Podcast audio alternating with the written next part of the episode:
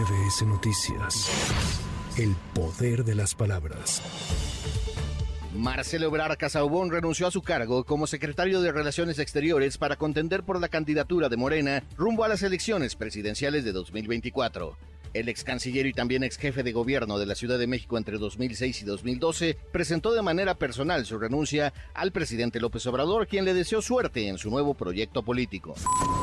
Será este viernes 16 de junio cuando Claudia Sheinbaum renuncia a la jefatura de gobierno de la Ciudad de México para buscar lo que dijo ser la primera mujer en encabezar los destinos de la nación. Ese mismo día se inscribirá como aspirante presidencial de la alianza que encabeza Morena.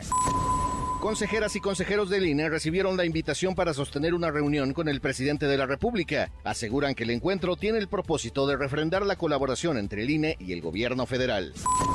Una juez de distrito desechó el juicio de amparo que interpuso Emilio Lozoya para que un juez de control resolviera sobre la prescripción de los delitos de lavado de dinero y asociación delictuosa relacionados con el caso Odebrecht. La impartidora de justicia argumentó que en este caso se actualiza la causal de improcedencia, ya que el juez de control resolvió que el recurso de revocación promovido por el exdirector de Pemex resulta improcedente.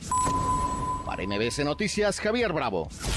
MBS Noticias. El poder de las palabras.